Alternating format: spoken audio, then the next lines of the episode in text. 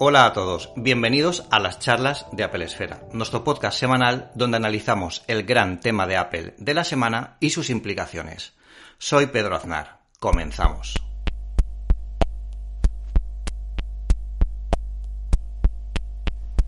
Qué bien sienta estar de vuelta. Hola Edu, ¿cómo estás?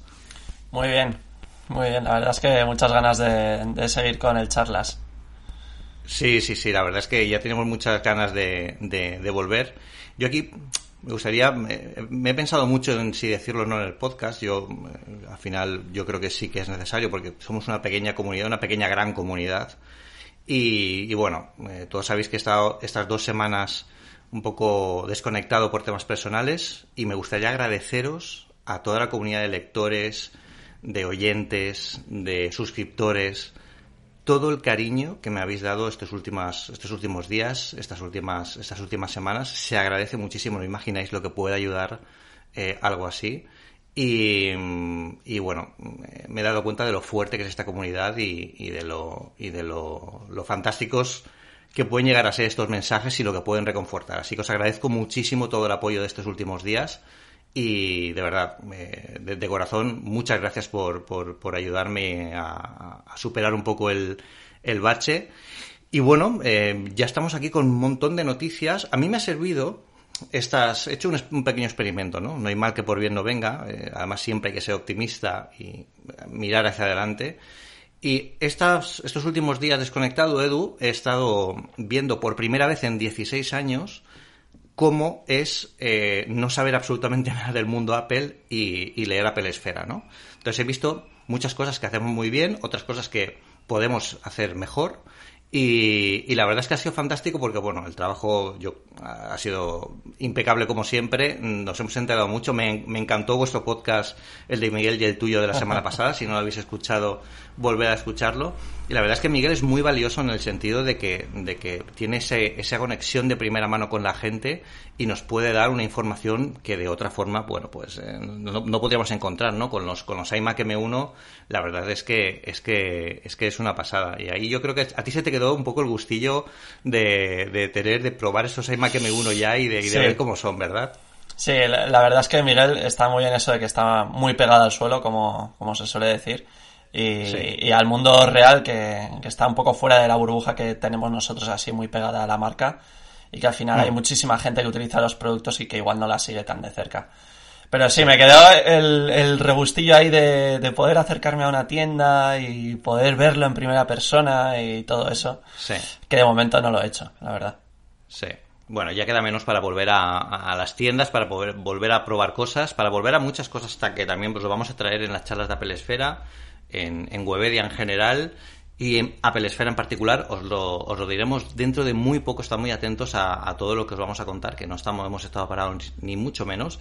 Y tampoco quien no está parado es Apple, y es que esto de iCloud Plus, o iCloud Plus, o como lo queramos llamar, eh, parece que se ha convertido en, uno, en la primera mejora de privacidad, que es de pago, pero a cambio de eso, eh, parece que es eh, algo mm, que está pensado para que podamos perder el, miedo de pagar por Internet. ¿no? Yo, el artículo de Miguel que tenemos en la Pelesfera, la verdad es que lo deja bastante claro. Eh, para todos los que crecimos con la época en la que Internet no era algo cotidiano y comprar por Internet era una locura. Yo creo que la primera compra que hice por Internet fue en el 98 o una cosa así. Y yo recuerdo que mis padres me decían, pero chico, vas a poner ahí una tu, tu tarjeta, si va a haber un hacker y te la va a quitar, ¿no? Era, era como muy complejo eso, ¿no? Em, al final, eh, yo creo que es un precio simbólico, ¿no? 0,99 eh, euros. Eh, aquí Miguel lo, lo, cuenta como didáctico, ¿no? Para que la gente vea lo que, lo que sí que se puede, la seguridad que puede aportar y que es un medio que, bueno, pues que se utiliza para que se pierda ese miedo a las personas que aún hay personas que no se atreven a comprar por internet. Muchas veces, cuando hablamos de la burbuja tecnológica, es en la que estamos y no nos damos cuenta de que el resto de personas quizás no están tan metidas en esto de comprar por internet. Yo creo que seguro que conocéis a alguien o os viene alguien en, en, la, en la cabeza. Em, ¿Qué te parece a ti esto de iCloud Plus, eh, Edu? Pues a mí me parecía al principio, buah, ya está Apple sacando un nuevo plus, un nuevo servicio, que si no sé qué, no sé cuántos. Y resulta que, que lo que es es, eh, ha tomado la suscripción de iCloud la de 0,99, la de 3 euros, la de 10 euros, y el almacenamiento ese que nos da con cada uno de esos tiers, que es 50 eh, gigas, 200 gigas y 2 terabytes, y le ha añadido encima eh, pues tres características adicionales, que es por lo que lo llama ahora iCloud Plus o Plus, o, como quieras decirlo, Club o Club, ¿no? Como decían en el chiste ese. exacto, exacto. Entonces, realmente es que simplemente iCloud pasa a ser iCloud Plus y añaden estas cosas en cada uno, en, en todos ellos. No, no, hace falta pagar más para recibir más, más funciones extra de estas. Entonces, mm. una de ellas es el Private Relay, que en español he visto en los ajustes de iOS 15 que lo llaman retransmisión privada, que está relacionado con lo que dices tú de, de, las compras por internet, de la seguridad, de la mm. privacidad, etcétera. Esto lo que hace es crear una especie de VPN que mm. se aplica a, solo a Safari, solo al navegador Safari de, de ellos y que lo que hace es, eh, entre otras cosas, eh, ¿cómo se dice? Difumina o, u oculta eh, tu, tu, dirección IP y, tu tráfico lo protege. O sea, estás ahí totalmente protegido. Hay una opción que me he fijado en los ajustes en la que te permite elegir si quiere si quieres que la IP que te oculte, o sea, que dé una IP que esté más o menos en la zona o en una zona mucho más amplia en función de, tus intereses. Si quieres estar como más oculto, pues eliges una, una, un área más, más amplia. Lo que hemos visto, eh, David hizo unas pruebas y surgió una noticia y es que decían que, pues, que si tenías activado el iCloud Plus con el Private Relay, pues que el tráfico de tus aplicaciones o el de Safari se ralentizaba. Y en las pruebas que hemos hecho nosotros hemos tenido, eh, tanto David como yo hemos visto que que hay veces que va más rápido, hay veces que va más lento, eh, da igual que sea en Wi-Fi o en 4G, 5G, lo que sea, pero que hay que recordar también que estamos en una beta, entonces todavía no lo tiene del todo ajustado y yo no sé si te has dado cuenta, Pedro, a ti igual te ha salido alguna notificación de, de iCloud, o sea, del Private Relay que te decía, eh, ahora está desactivado, ahora está activado. Me, ha, salido estos días, yo supongo que seguirán haciendo pruebas. Sí, bueno, e, están, están probando con, con el servicio. También hay que recordar que es un servicio eh, en el que Apple nos prometió que no habría que no habría lag, ¿no? Eh, al final tenemos que tener en cuenta que seguimos en beta. De hecho, la beta pública llegará a. Acaba de salir, no sé si ha salido. Acaba de salir, sí. Eh, posiblemente haya salido cuando, cuando oigáis esto ya, sí. Estará a punto de salir. pero quedan muchos meses para la salida oficial, con lo que aquí esperamos que esto todavía tenga un, un recorrido. Y sobre todo que yo creo que eso está casi más orientado. Evidentemente, si por ejemplo se me ocurre un servicio que por el que usaremos esto, que es eh, jugar, eh, si vas a jugar en el X Cloud Gaming este que ya está disponible para jugar en, en, desde Safari, hombre, pues ahí no te lo actives, ¿no? Porque ¿qué más te da eh, conectar? Si no, ahí no vas a pagar nada. Si vas a hacer alguna compra o algún algo en concreto que tienes que poner algún dato personal, pues ahí sí que te conviene ponerlo. Pero ahí la velocidad no es, no es tan importante, ¿no? Habrá que ver cómo evoluciona el servicio. Yo creo que Apple aquí eh, le ha dado, no, no, creo que sea para todos, porque yo creo que muchos ya entendemos con que las compras es seguro. Recordemos que cada pasarela de pago eh, es eh, lleva una certificación de, de cada país. exacto. Eh, bueno, eh, aparte de la certificación técnica, lleva una certificación funcional ah, por parte de, del Departamento Económico de, de, la, de, la región, ¿no? del país o de, pues, en nuestro caso también de Europa, que tienes que certificar que las transacciones que haces son seguras 100% de punto a punto. Hay una metodología que se tiene que seguir porque si no eh, no te dan acceso a esta pasarela de pago, o sea, e, esto ya está muy eh, ya está muy implementado, ¿vale? Eh, de por sí. Digamos que lo de lo de iCloud Plus es un extra más que podemos tener con nuestros dispositivos de Apple para aquellos que quieran un extra de privacidad y no solo por esa navegación, también por las cuentas de correo alternativa. Yo tengo el, otro día, estos días que he estado revisando el correo tal, lo pensaba, digo, tengo una cantidad aquí de, suscripciones a de publicidad, de cosas que, que, a lo mejor, de servicios que me he dado de alta que luego ya no vuelvo a usar, que son increíbles. Si hubiera usado una dirección alternativa como estas, podría haberlo evitado, ¿no? Que ahora me llegaran todo el spam de años y años que a lo mejor no sigo sin usarlas. Claro, es que esa es la segunda función que, que añade iCloud Plus, una, la posibilidad de crear cuentas anónimas para newsletters. Exacto, exacto. Que yo creo que además las newsletters, igual, al igual que los podcasts, vuelven a estar un poco ahí en el candelero y a mí me alegra muchísimo. Las newsletters es algo como muy romántico de la época de, de hace pues 10, 15 años. Sí, y ahora han vuelto. Que se, sí, se enviaba eh, algo como muy personal. Yo recomiendo, bueno, os recomiendo muchísimas. Eduardo Arcos tenía una muy buena que espero que retome pronto. Yo recomiendo una de Jesús Terres, de, de arroba nada importa en, en las redes sociales, eh, bueno, eh, el tío es, aparte de que escribe como, lo, como Los Ángeles, o sea, yo creo que es la, las palabras que, que, pone son absolutamente increíbles en casi cualquier reseña, cualquier cosa de las que, de las que hable. Eh, tiene mucho estilo y mucho gusto a la hora de comentar cosas que son cosas de la vida cotidiana, no tienen por qué ser de tecnología. Y hay muchas más. haremos una recopilación. También tenemos una newsletter en Webedia que nuestros compañeros de Shataka eh, hacen, con lo que también podéis suscribiros. Haremos una, una, alguna recopilación y os las pondremos, aunque sea en las redes sociales, para que las tengáis a mano e incluso podéis probar este servicio si, si os estáis, eh, os queréis dar de alta. Apple tampoco para de crecer y es que em, hemos hablado de Apple en España en un, artículo de, Javier Lacor que me encantó. Es un trabajo también además de, de, bueno, de investigación. Cuando hablamos de números siempre tenemos que ser muy precisos y aquí se hizo un trabajo muy bueno de contraste con, con la fuente, con la compañía, etcétera, etcétera, para ver un poco cómo, eh, cómo evolucionaba Apple en España. Y es que mm, quizás cuando ah, alguien nos diga, bueno, Apple en España, ¿cómo es? ¿no? Os, viene a la cabeza Apple en España de estos últimos años, ¿no? Pero Apple lleva en España mucho más. De hecho, lleva en España casi desde la época del Macintosh y en, esa, en aquel momento era poco más que una, una, pequeña oficina de paso de la oficina de Norteamérica, ¿no? Que, cuando importaban aquí los Mac, bueno, pues era un poco el contacto español. Esa Apple España ha ido creciendo estos últimos años de una forma increíble para, para, para un país como nosotros. Eh, y ahora están dando unos números alucinantes en las que incluso en España se hace alguna labor de ingeniería, ¿no? Tenemos gente en España eh, o gente de España que está trabajando incluso, eh, que empezaron aquí en, Apple España y ahora están trabajando en, Estados Unidos, por ejemplo, en el Apple Park.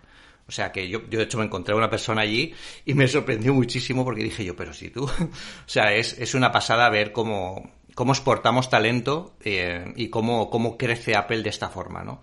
Y las cifras son, son brutales, ¿no? Edu, si quieres comentarlas tú un poco en marketing retail. Sí, hay que tener hay que tener en cuenta que Apple en España tiene dos sociedades. Eh, una de ellas es Apple Marketing, es la que se, encarga de las campañas de marketing y demás. Y bueno, hay que decir que todas estas cifras las sabemos porque se han publicado recientemente las cuentas anuales en el, registro mercantil. Y son, oficiales, se pueden consultar. claro, hay que ir a consultarlas son públicas, exacto. Son públicas, no, no hemos, eh, no, ¿cómo se dice? No, no hemos ido a robar ningún portátil ni nos han filtrado cifras raras. Eh, Exacto. Entonces tú vas al registro mercantil, pides la, información que ha publicado una empresa y, la recibes. Pues eso, es lo que consigues. Entonces en España está dividida en dos empresas. Una es Apple Marketing, la otra es Apple Retail. Marketing, pues promociones, eh, todo el tema de, o sea, no solo promociones, sino todo el tema de publicidad y, cómo se, se, da a conocer la marca y todo ese, tipo de esfuerzos y luego tienes Apple Retail, que es la parte minorista, que es la que gestiona todas las tiendas en España, la que tiene contratados todas las personas eh, en España. Y aparte de números de cifras de ingresos y demás, eh, te da también información sobre el número de empleados, con lo que, como decía Javier Lacorte, eh, en cuanto tienes número de facturación y número de empleados, pues tú puedes empezar a hacer divisiones y, calcular pues el coste medio por, por empleado, ¿no?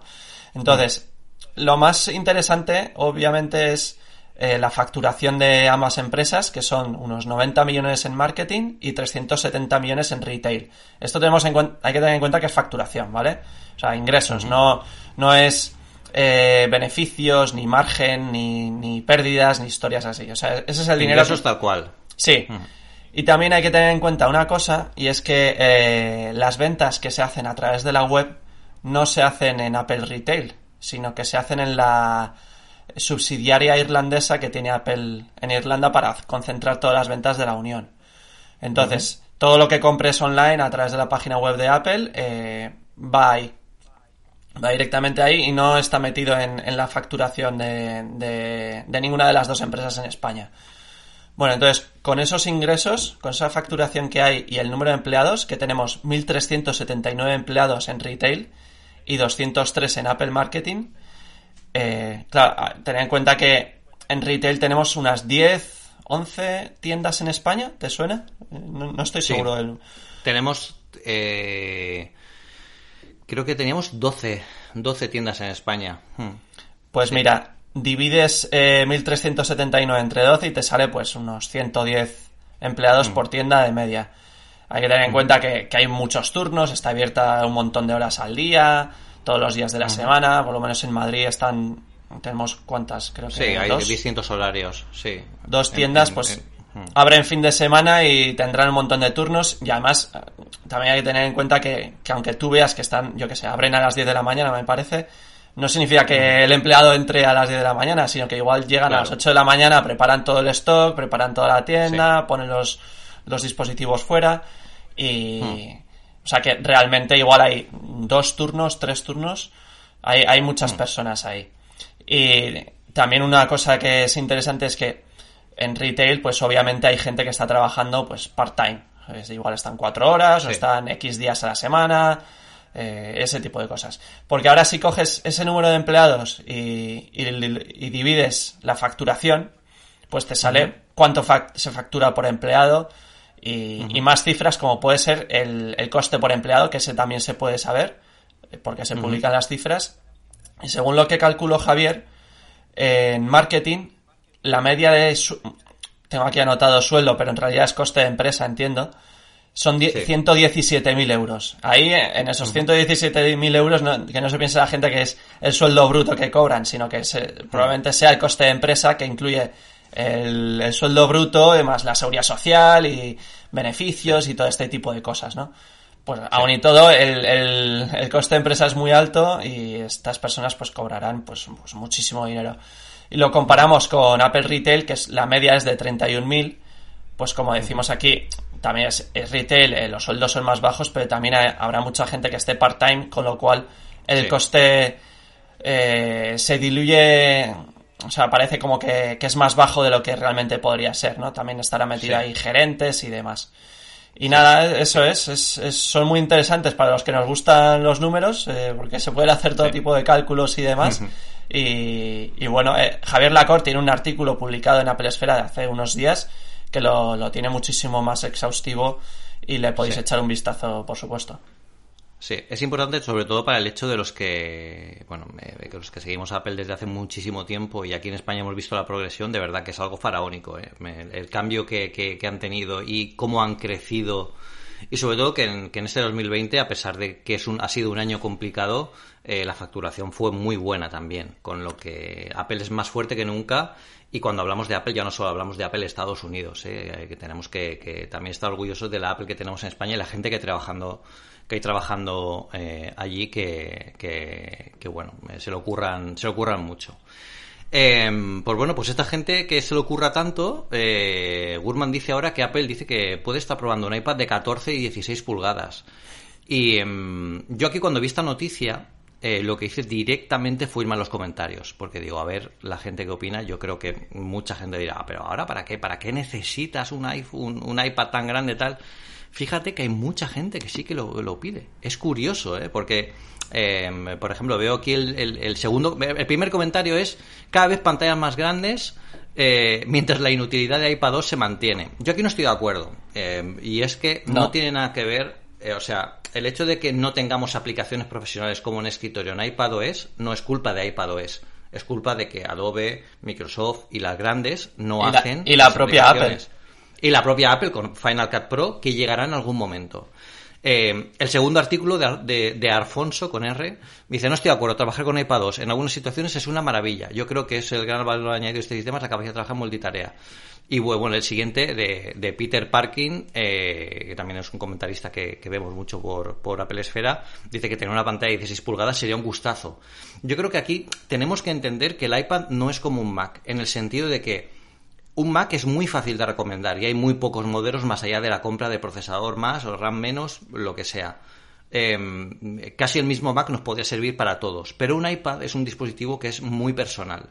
Entonces, a mí un dispositivo de 16 pulgadas no me haría el papel. De hecho, yo lo que echo de menos es un iPad mini para que sea un iPad mini con el nuevo diseño sin, sin esquinas, o sea, sin, sin bordes, etcétera. Eh, porque es mucho más cómodo para los que nos movemos mucho y es muy fácil de, manejar, ¿no? Quizás el más, el más cómodo sea el de 11. Pero, pero ahora uno de 16 para la gente, por ejemplo, que consulte planos, que haga mapas, eh, que se dedique a correcciones de textos, eh, para la multitarea que ahora se va a potenciar con los nuevos sistemas operativos. Yo creo que eh, Para dibujar incluso, Pedro. Es que esto es como un lienzo que se convierte en cualquier cosa y con 16 pulgadas, pues eh, quienes pinten, eh, editen fotografía y demás, esto sería una brutalidad. Para edición de fotografía, para si vais a rodar en exteriores o a grabar en exteriores, podáis consultarlo con una pantalla más grande y podéis compartirlo con la gente que está en el set sin necesidad de tener una pantalla más tan pequeña, ¿no? Al final es una cosa que evidentemente nos va a ser eh, iPad de 16 pulgadas para todo el mundo, no va a ser así, pero yo creo que, es importante entender que, son cambios que son interesantes en el sentido de que eh, hay mucha gente que quizás sí que lo está pidiendo más de los que de los que pensamos. También hay otro artículo, otro comentarista, Gerardo García, que dice regresé a, eh, devolví mi 12,9 de ayer, volví al 11 pulgadas.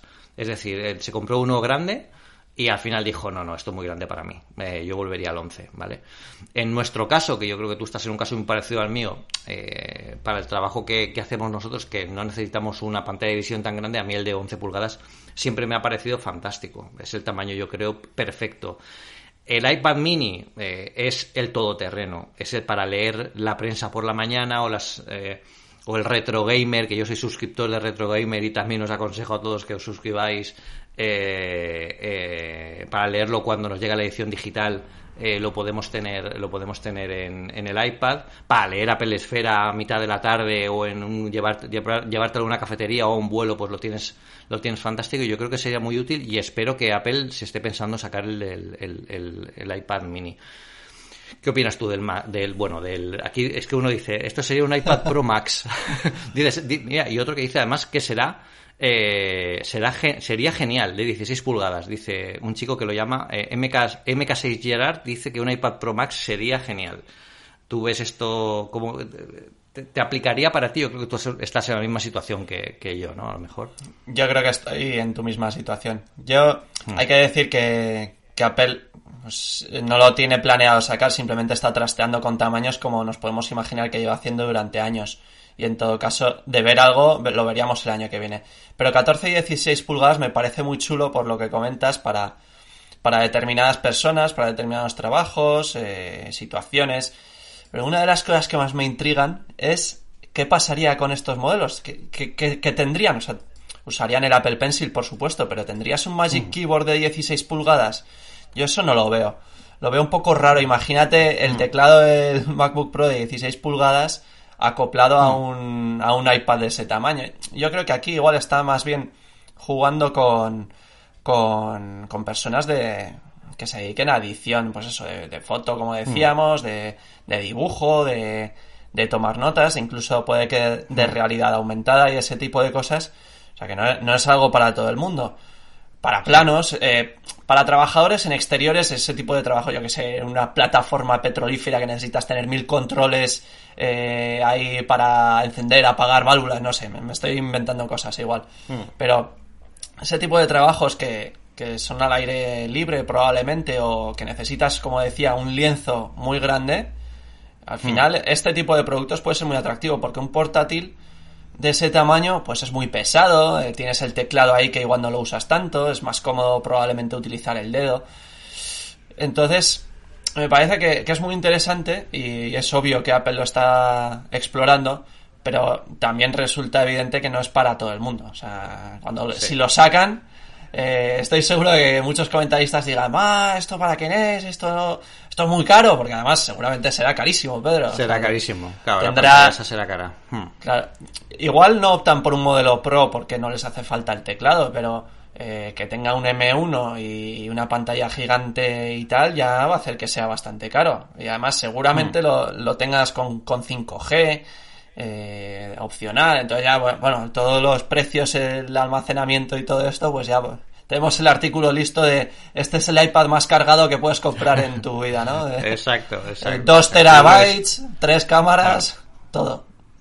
Yo creo que sería un uso muy específico. Igual aquí quizás no creo que les convenga sacar ni siquiera un Magic Keyboard. Ahí utilizarían, pues, bueno, recordad que podéis utilizar cualquier teclado de tercera compañía, incluso el que contéis en Amazon que tenga Bluetooth, lo podéis conectar a un, a un iPad. No tenéis que anclaros con, con lo que ofrece Apple, con lo que sería algo muy, muy concreto eh, para gente muy concreta, ¿no? Y, y es algo es algo que, seguro que, que, se están planteando porque al final el mercado es lo que tiende y a lo mejor seguramente se han hecho un benchmark de mercado, pues las encuestas le han dado de que, oye, la gente está pidiendo iPads más, más grandes, vamos a verlo, a ver esto que, cómo lo, cómo lo hacemos, ¿no?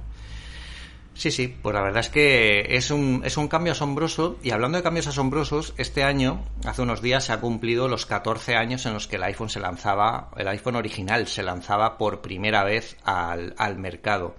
Y como Apple Esfera ya estábamos ahí hace 14 años, que se dice, se dice pronto, eh, yo comenté con el equipo de que, oye, vamos a aprovechar uno de los primeros vídeos eh, que, que, se hicieron sobre el iPhone original, yo creo que en España, porque en aquel momento no había la cantidad de youtubers que hay ahora, y hicimos un vídeo muy, muy de YouTube, yo creo que evidentemente con una resolución, con la capacidad de las cámaras de aquel entonces, eh, pero fue una historia muy, muy buena porque, eh, si, si, recordáis, el iPhone original no se vendió en España. Aquí empezamos ya a atender el iPhone 3G cuando, se, cuando salió, el iPhone... Como eh, Movistar. Directamente, como Movistar. Además, tuvimos eh, unos... En aquel momento tuvimos unas semanas de mucho trasiego porque habían rumores que iba a sacar Movistar, pero luego Vodafone contraatacaba con alguna filtración, luego se notaba que estaban negociando varias. Y ahí la gran noticia era saber cómo y cuándo iba a salir el iPhone en España. Esa fue la grandísima noticia de aquel momento, ¿no? Pero el iPhone original nunca salió en España. Entonces, en aquel momento era 2007, en la película llevamos un año eh, claro, al no lanzarlo en España, tampoco Apple nos podía dar un producto de cesión y tampoco nos lo dejaban en aquella época. O sea, los primeros productos de cesión de Apple, Apple Esfera llegaron cuatro años después del, eh, lanzamiento de, la página. O sea, que imaginad. Pero es que además, Pedro, no, no lo podrías utilizar porque eh, al, iPhone original, ¿qué, funcionaba? Con una operadora de Estados Unidos, una de Gran Bretaña, otra de Francia y otra de Alemania. O sea, no había más. había que hacerle el jailbreak. O sea, que si conseguías una unidad, había que liberarlo de ahí.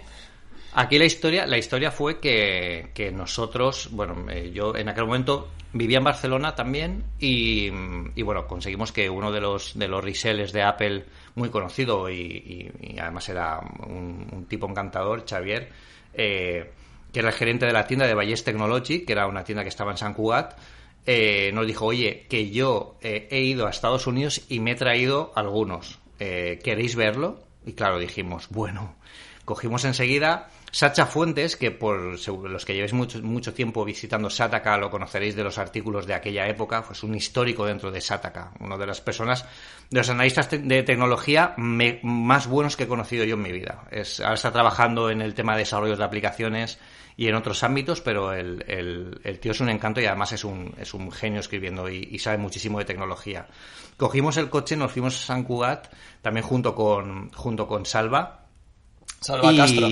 Salva Castro, que también es nuestro compañero, que estuvo en la Esfera hasta hace poquito, que ya se, lo tuvo que dejar porque su, su principal trabajo, su otro trabajo ya lo absorbía demasiado y ya eh, tuvo que, dejarlo. Em, pues bueno, pues con Salva estuvimos en, allí cuando lo vimos. Y yo quiero que os pongáis en, en, situación. En aquel momento los móviles que habían eran móviles tipo Nokia mm, con teclas, mm, pantallas a color se veían y eran muy malas, eh, las cámaras que habían eran mm, reguleras y las pantallas táctiles que habían eran un suplicio. O sea, me hace mucha gracia la gente que decía, pero todo está inventado, no. Todo está, toda la tecnología del iPhone ya estaba inventada antes del iPhone. Lo que pasa es que no, funcionaba como, como, en el iPhone. Y por eso fue, funcionó también, también el, el teléfono. Entonces, claro, cuando nosotros fuimos a verlo, ese vídeo está muy bien porque es la primera vez que vemos el iPhone.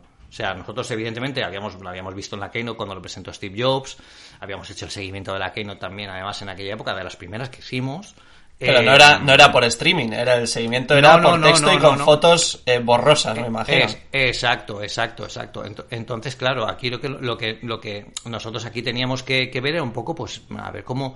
O sea, para nosotros la novedad era todo. Era cómo se sincroniza esto. O sea, no sabíamos ni qué pasaba cuando se conectaba a iTunes, porque los vídeos que ponía Apple en la página web todavía no existían. O sea, no, no había nada.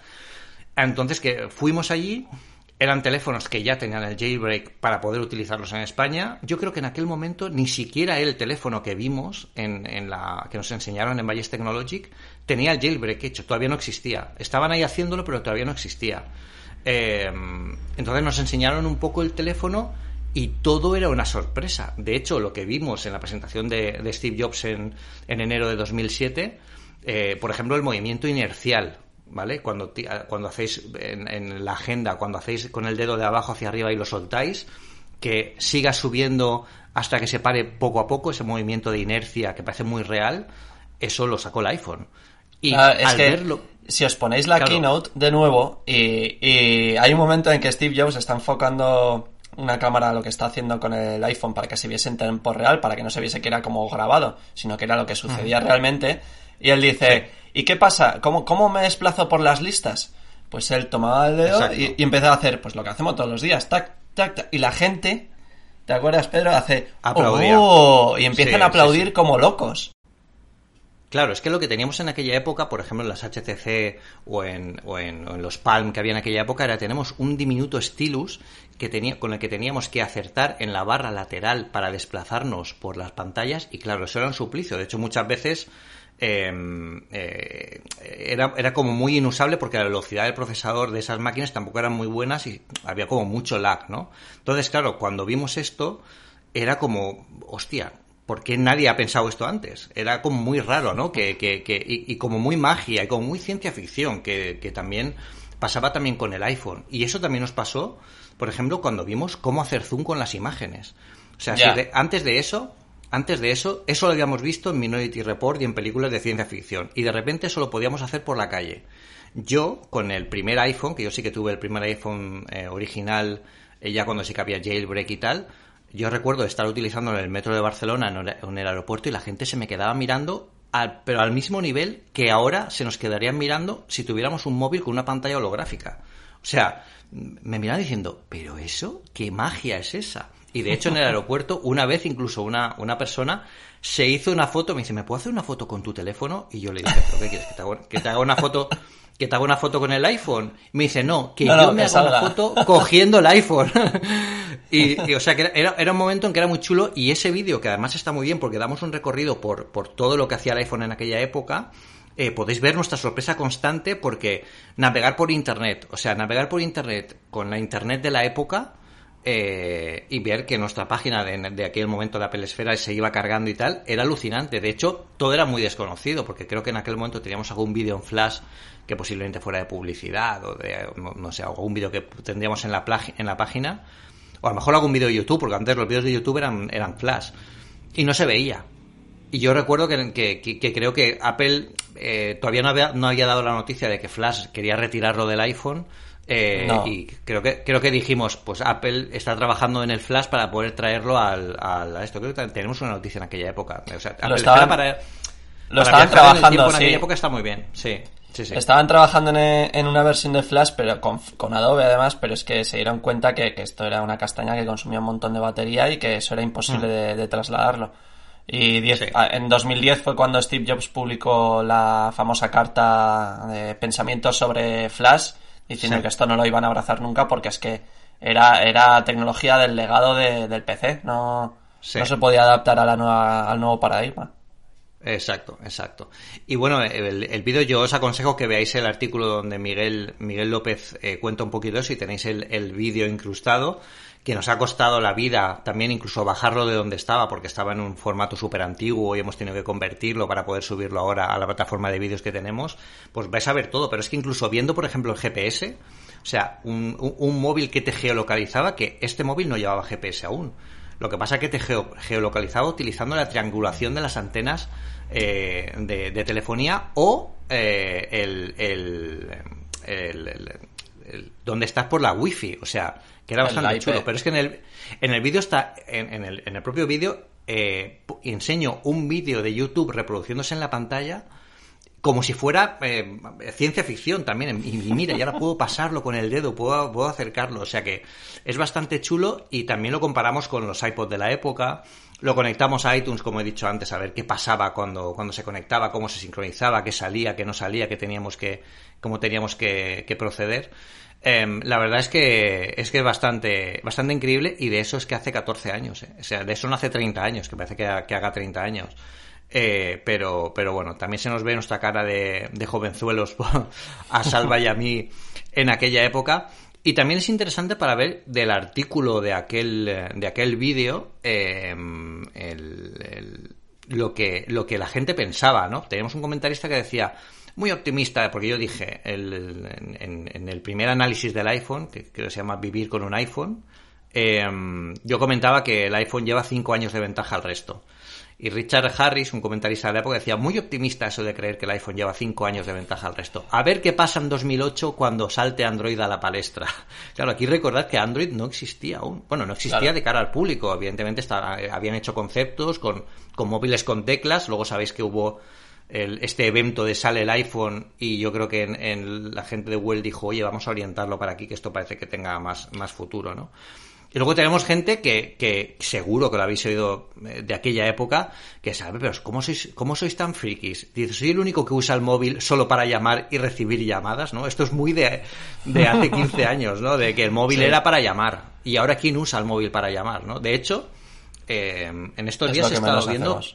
Claro, he estado viendo que se quiere incluso cambiar el icono de la llamada, ¿no? Porque mucha gente sobre todo los jóvenes, los más jóvenes, no, no saben lo que es el icono del teléfono que tenemos ahí. Igual que mucha gente no sabe lo que es el icono de guardar que vemos en las aplicaciones, que es un disquete. Ya, ya, ya. Me hace sentir muy viejo estas cosas, ¿eh? Sí, sí, bueno, pues imagínate a mí. Pero bueno, es, es, un, es un momento chulo para recordar estas cosas también porque, oye, tenemos la suerte de haber estado y de haber vivido esta época y haberla compartido con vosotros. Podéis entrar en los archivos de Apple Esfera de la época. Si buscáis en Google Apple Esfera Archivos, os lleva directamente a los archivos de, de todos los años desde que tenemos Apple Esfera y podéis ver mes a mes y esas semanas en concreto todo lo que publicamos y todo lo que, lo que, la sorpresa que nos parecía todo que iba saliendo cuando incluso que saliera una nueva aplicación para el iPhone hecha por Apple era una noticia, porque en aquel momento habían 12 aplicaciones. Y, claro, que saliera la, la, ¿Cuál va a ser la, la, la tercera? décimo tercera. Décimo tercera, perdón. La vigésimo es que no había aplicación no había App Pedro. Claro, claro. Y de hecho, en el propio artículo de, del análisis del iPhone lo comento, ¿no? Que esto aquí, la, App Store debería haber estado desde el principio y que Apple se lo estaba planteando porque los, lo que lo que Apple decía, Steve Jobs lo que quería en aquella época era que las aplicaciones para el iPhone fueran HTML5, o sea, fueran aplicaciones web, ¿no? Imaginar qué distinto era el mundo en aquella época o cómo se mm. imaginaba y lo que llegó a cambiar también en 2008, pero no porque llegara Android, sino porque llegó la App Store, ¿no? Que, fue un cambio, un cambio importante. Y bueno, luego también, por supuesto, Android. Eh, eh, yo creo que también ha supuesto una, ayuda y un feedback que hay cosas que Apple ha incorporado de Android y cosas que Android ha incorporado de Apple. O sea que al final durante todos estos años que haya competencia es muy bueno. Yo no me cansaré de decir que además hemos vivido una época en la que tanto Apple como, como Google han sacado productos fantásticos y, que sí, la edad de oro podríamos decir que es, lo que estamos viviendo ahora mismo. Sí, así que, que, nada, ¿tu primer iPhone cuál fue, Edu? ¿El iPhone 3G? El iPhone 3G. Y además es que me lo compré en 2009, como una semana antes o una semana después de que saliese el 3GS. Y yo no tenía ni idea, claro. No leía mm. Apple Esfera en aquel entonces, entonces no tenía ni idea de que esto iba a ser anual. Eh, en aquel momento caducó mi permanencia, ¿os acordáis de las permanencias? Y dije, pues yo quiero un iPhone, quiero un iPhone 3G, porque además tenía mi hermano que, que lo consiguió uno de los primeros y cada vez que estaba con él me daba la brasa con su ocarina. ¿Os acordáis la aplicación de la ocarina esta de Zelda? Las aplicaciones frikis, sí, sí, sí, sí. se ponía a, hacer tonterías con las aplicaciones y decía, yo quiero uno de estos que a mí me encanta la tecnología. Y, y bueno, pues eso, ese fue mi primer modelo y también me he acordado mientras hablábamos de esto, de que, tuve la oportunidad en 2011, me fui, estuve de viaje haciendo turismo en Salamanca, con mi por aquel entonces novia, que, ahora es mi mujer. Y, y me encontré en una tienda de estas de segunda mano un iPhone original por 180 euros y dije, ¿me lo compro? Joder, sería genial tener el, el iPhone original y al final, por, por, por rata o, por lo que sea en ese momento, igual no tenía tanta pasta como para gastarme en un teléfono que es que además no iba a utilizar, ¿no? Yo en aquel entonces yo creo que tenía el iPhone 4 ya y diría, pues esto Pero es estaba, un trasto. eh, est- Eh, estaba perfecto. Edu. No, no estaba precintado. estaba no, abierto, no estaba usado. Estaba abierto, estaba ahí expuesto y, y funcionaba. Yo creo que funcionaba. Y no lo compré. Me he arrepentido toda la vida, porque ahora, unos años después, volví a Salamanca y, y pasé por la misma tienda eh, por casualidad a ver si lo tenían y obviamente pues no estaba. Ese teléfono ya se venderá, igual no se vende por, por yo que sé, 10.000 euros, pero igual mm, de segunda mano y usado te lo tienes que comprar por 500 y ya no es, ya no es algo que digas, me voy a gastar esto en, en, en tener esto decorando en, en casa. Claro, yo, yo- mantengo el mío. Bueno, de hecho el mío lo tiene, lo tiene, lo tenemos ahí en Webedia porque se, se utilizó para hacer algún vídeo de, de Sataka que lo necesitaban. Eh, y, y sí, sí, el, el mío sigue funcionando muy bien. Lo que pasa que la batería, evidentemente, después de 14 años, Hay que pues no, está para, no está para muchos trotes, no está para muchos trotes, pero sigue siendo sorprendente, ¿eh? porque además es que recordemos lo que había antes, ¿no? Sí que fue un cambio brutal eh, a nivel de, de- Sí. de generación. Y, mm, y la tecnología avanza mucho y yo esta semana quería dejar claro que, mm, que más allá de los cambios de tecnología que vemos, sobre todo en productos, ¿no? en el iPhone, el iPad que hemos visto antes, eh, los productos que, sa- que sacan Apple, también hay productos en sí mismos que tienen que considerarse como, como eventos propios de tecnología, ¿no?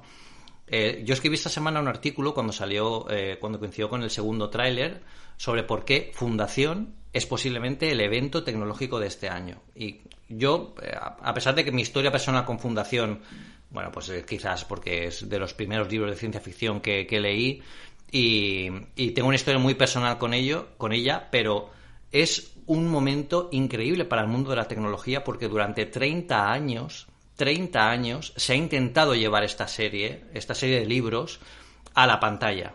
Y hablo de que se ha involucrado gente eh, como bueno, el, director de Independence Day, eh, Jonathan Nolan, o sea, gente muy potente para intentar llevar esto a la pantalla. Y cuando han intentado hacer un libreto de algo de fundación, se han dado cuenta de que la obra es gigantesca, pero gigantesca a proporciones que, si no habéis leído el libro, para que os hagáis una idea, eh, la historia habla de 20 millones de mundos eh, repartidos en otros tantos sistemas estelares y una, una cronología a lo largo de más de 30.000 años. Es decir, el libro no va de los primeros, va de 5 años o de 50 años de una, de una historia, ¿no? No es un juego de tronos en el sentido de que es cierto que pasa el tiempo, pero son, eh, digamos, ventanas temporales asumibles, ¿no? Que podemos pensar en ella, ¿no? De hecho, la historia empieza tan, tan eh, diciendo que los, los orígenes de la humanidad se han perdido. Imaginar Sí. que estamos en un punto de la tecnología tan avanzado en la que hay está todo grabado digitalmente, pero eh, eh, o sea, el origen de la humanidad es tan antiguo que ni siquiera hay grabaciones de eso ya y la- a la gente no le importa porque es como si a nosotros nos preguntaran ahora, yo que sé, la primera, eh, la primera célula que, o, la- o el primer el, el primer cambio evolutivo que hubo cuando salimos del mar de, de anfibios y evolucionamos a lo que fuera, eso nosotros hoy en día, pues, pues está muy bien saberlo, pero yo mi, mi día a día o en mi futuro es lo que es lo que busco. Yo, Eh, sobre tú- esto, Pedro, Sí. que he leído creo que cuatro o cinco libros, la saga es muchísimo más larga, ¿verdad? Sí. No estoy seguro. Sí. Vale, pues me leí- 16 volúmenes. Buah, pues me he leído, eh, creo que eran los, los primeros 500 años de, de cuando Harry Seldon pues crea su, Sí. No spoilers, ciencia. ¿eh? Ojo Vale. que, que no podemos decir, a pesar de que el libro lleva muchísimos años, como va a salir la serie, no, no podemos, podéis estar escuchando el podcast tranquilamente, no vamos a decir ningún spoiler, más de lo que se de- dicen los trailers, o sea que sí. eh, y, y- y qué tal? ¿Qué te parece a ti? que un- sobre los orígenes, una de las cosas que siempre me llamó la atención es que no sabían, esto es un detalle, no es un spoiler, no sabían, o sea, no podían concebir que la humanidad se hubiese, eh, hubiese nacido en un único mundo. Era como una idea revolucionaria, decir que el ser humano había nacido en un único punto y había crecido ahí porque estaban ya presentes en toda la galaxia, en todos los planetas habitables, y no les entraba en la cabeza que la humanidad una vez hubiera estado solo en un sitio, pero claro, tiene- obviamente nosotros ya lo sabemos, ¿no? Pero tiene si te pones en su situación, tiene toda la lógica del, mundo, porque cómo va a evolucionar una misma especie en diferentes planetas al mismo tiempo. Bueno, eso, es, eso es un detalle. Y, a mí mm, me encanta cómo, cómo están afrontándolo todo. Y, la tecnología, eh, los efectos especiales que se han visto en los trailers. Hmm. Y, por lo que he visto en ellos, creo que la historia va a ser ligeramente o. o, sea, no, no calca los libros, ¿no? A ti te es da una la sensación. Es una adaptación. No es exactamente lo mismo.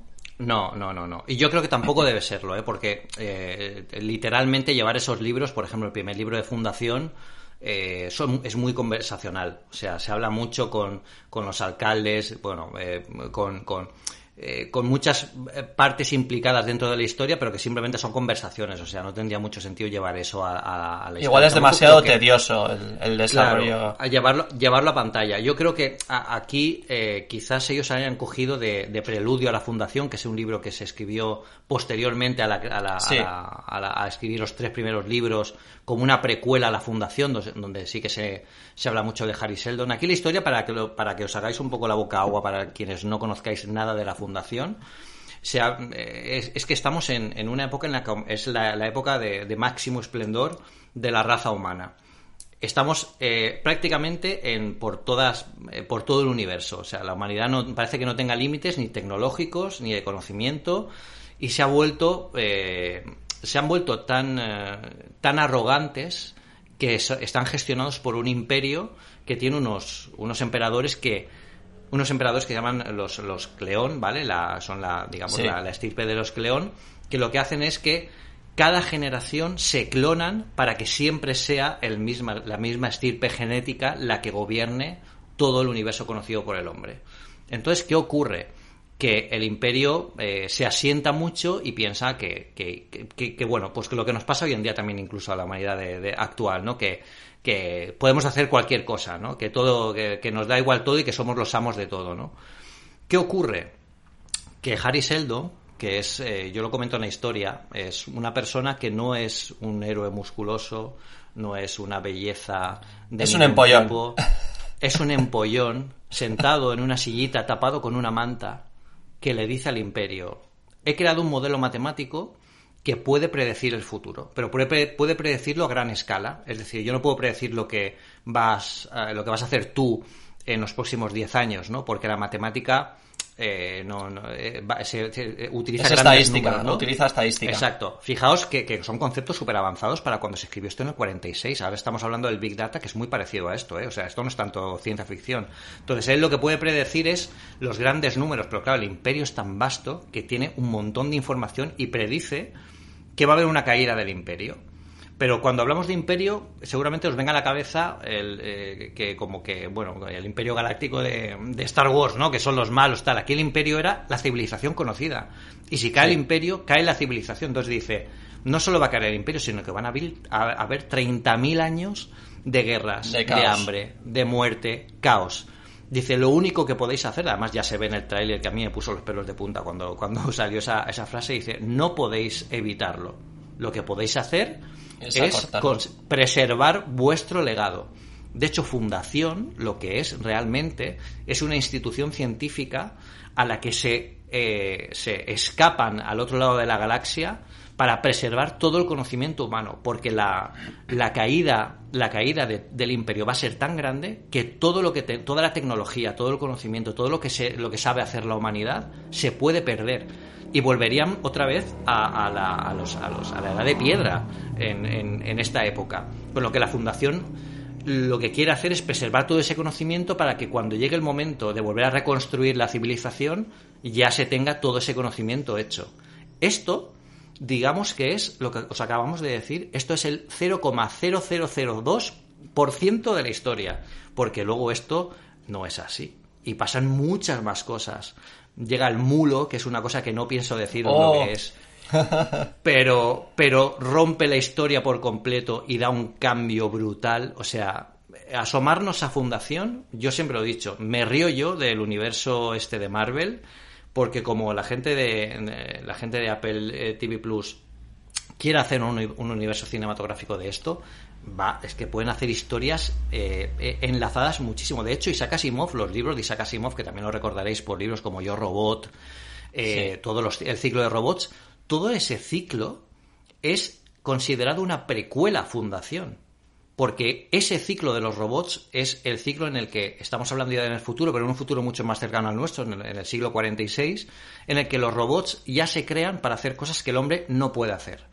Y los robots comienzan a, pues, a sindicarse, a, tomar conciencia, a, plantearse como vida propia, ¿no? De ahí salen las tres leyes, leyes de la robótica, o sea que a partir de ahí todo evoluciona y es parte de la, de la historia perdida de que ahora tenemos en la fundación. De, eso, de hecho, eso se llama el ciclo de los robots.